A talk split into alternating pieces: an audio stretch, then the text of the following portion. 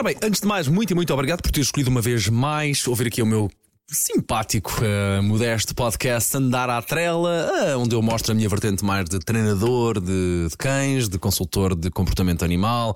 No fundo, uh, o meu podcast em que eu tento ajudar a melhorar a sua relação com o seu, com o seu cão, com o seu querido amigo de quatro patas, com o seu patudo. Ora bem, tema de hoje: cães e épocas festivas, porque de facto estamos nesta altura do ano, claro. antes de mais, boas festas para si e para os seus. Se não me falha a memória, foi na primeira temporada do Andar à Trela que falei também sobre este assunto, mas porque de facto parece-me sempre um assunto atual, uh, porque convenhamos, uh, Natal e passagem de ano acontecem todos os anos, não é? E por isso convém relembrar que, a meu ver, há um conjunto de precauções em relação ao nosso animal de companhia que convém ter e que vai ver que se calhar previne logo muitos problemas. Já se sabe que, por norma, esta é uma altura do ano em que recebemos ou visitamos familiares com amigos, com, com, com cães, em casa, e portanto, logo, a primeira coisa que deve fazer é avisar ou perguntar sobre a existência de um cão. E vamos dividir isto em duas partes que é para ser mais fácil e mais claro. Primeiro, o caso de receber visitas. Peça às pessoas para não interagirem com o cão nos primeiros minutos em que estão em contacto. Isto se ele andar solto pela casa, claro. Deixe o cão acalmar-se e habituar-se à presença de tantos elementos novos em casa. Depois, quando uh, quiser mexer no cão, pergunto aos tutores, aos donos da casa, se é uma boa altura. Se disser que sim, mexa. Se não, aguarde até essa altura se tiver vontade de mexer no cão, ok? Logo à partida, ao fazer isto, estará uh, a prevenir as pessoas uh, que têm medo de cães, que têm alguma fobia com o cão, que têm algum trauma em relação a cães, um, de saberem que existe um cão em sua casa.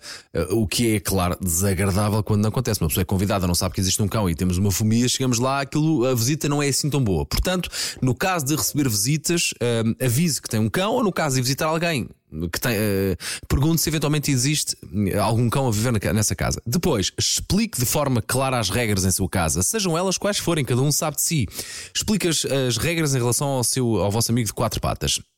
Ainda que não concordem ou concordem, as visitas já sabem o que é que vão, já sabem as regras do jogo e, portanto, há que respeitar os anfitriões e, sobretudo, eu costumo dizer isto, e, sobretudo, o cão.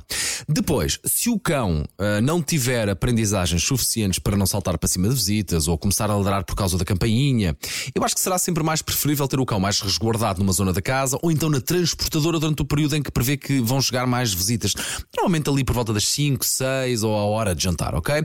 Depois, extremo cuidado, extremo cuidado com a comida em cima da bancada da cozinha ou com comida na mesa de jantar ou nas mesas de apoio, por mais disciplinado e bem comportado que o cão seja, há sempre azares. E uma casa em noite em que os estímulos são muito e são muito novos, será mais difícil ao cão autorregular-se, comportamentar-se, uh, comportament, uh, portar-se bem, aliás, e saber o que fazer ou não. E é nesta, nesta altura do ano em que há muitos doces, portanto, muito açúcar, muito chocolate, coisas que por si só representam logo perigos alimentares para os cães. Portanto, muito cuidado com a comida preferencialmente e relacionado também com a comida.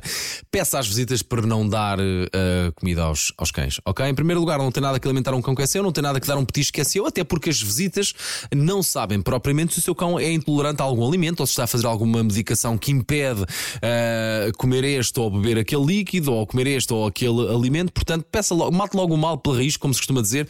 Peça às visitas para não, para não alimentarem o cão, ok?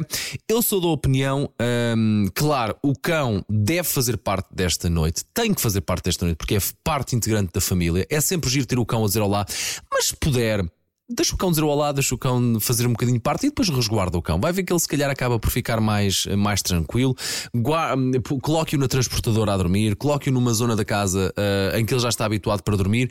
Vai ver que se calhar ele passa muito melhor a noite e com, mais, com maior tranquilidade. Isto Volto a dizer, no caso, estarmos a falar de cães que, onde se nota claramente que há uma dificuldade a estarem a ser funcionais, a estarem a ser bem comportados com tantas visitas ou no meio de tanta gente, ok?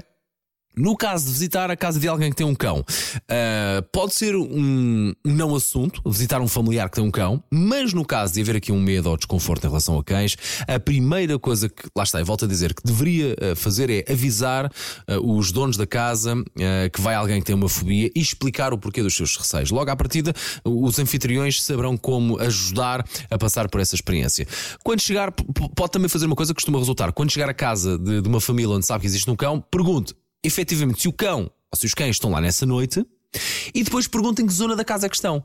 Saberá pelo menos onde andar ou onde não andar. Eu acho que, genericamente, isto são algumas medidas, algumas coisas que pode fazer para prevenir um, episódios desagradáveis nestas alturas mais festivas, nestas alturas do ano mais festivas. Ajuda, sobretudo, um, a resguardar mais o cão de acidentes. Muito obrigado por ter despendido aqui uns, dispensado aqui uns minutos eh, no meu, no meu podcast.